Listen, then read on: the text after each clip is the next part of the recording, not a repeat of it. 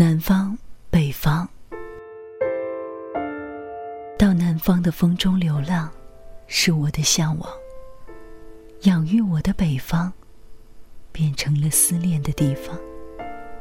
我以南方的荔枝，思念北方的高粱；我以南方的热烈，思念北方的苍凉。学会了南方人说话，像鸟一样的歌唱。却想听听父老乡亲马鞭甩出的粗犷，在没有季节、没有寒冷的城市奔走，更想在下雪时候回一趟故乡。越过莺飞草长的江南，再读北国的风光。缺少色彩的故乡啊，让我喜悦，也让我忧伤。尽管北方有我童年的土炕，南方却是我一生奋斗的疆场。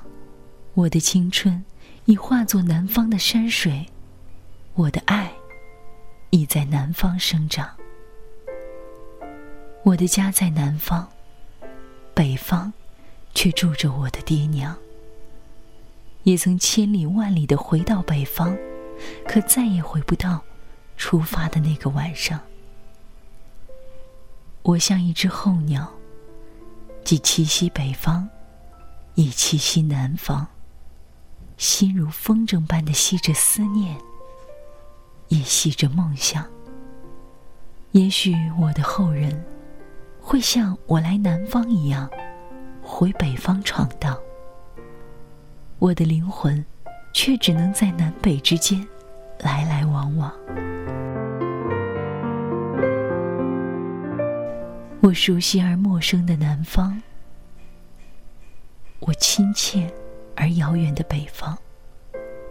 我熟悉而陌生的南方啊，我亲切而遥远的北方。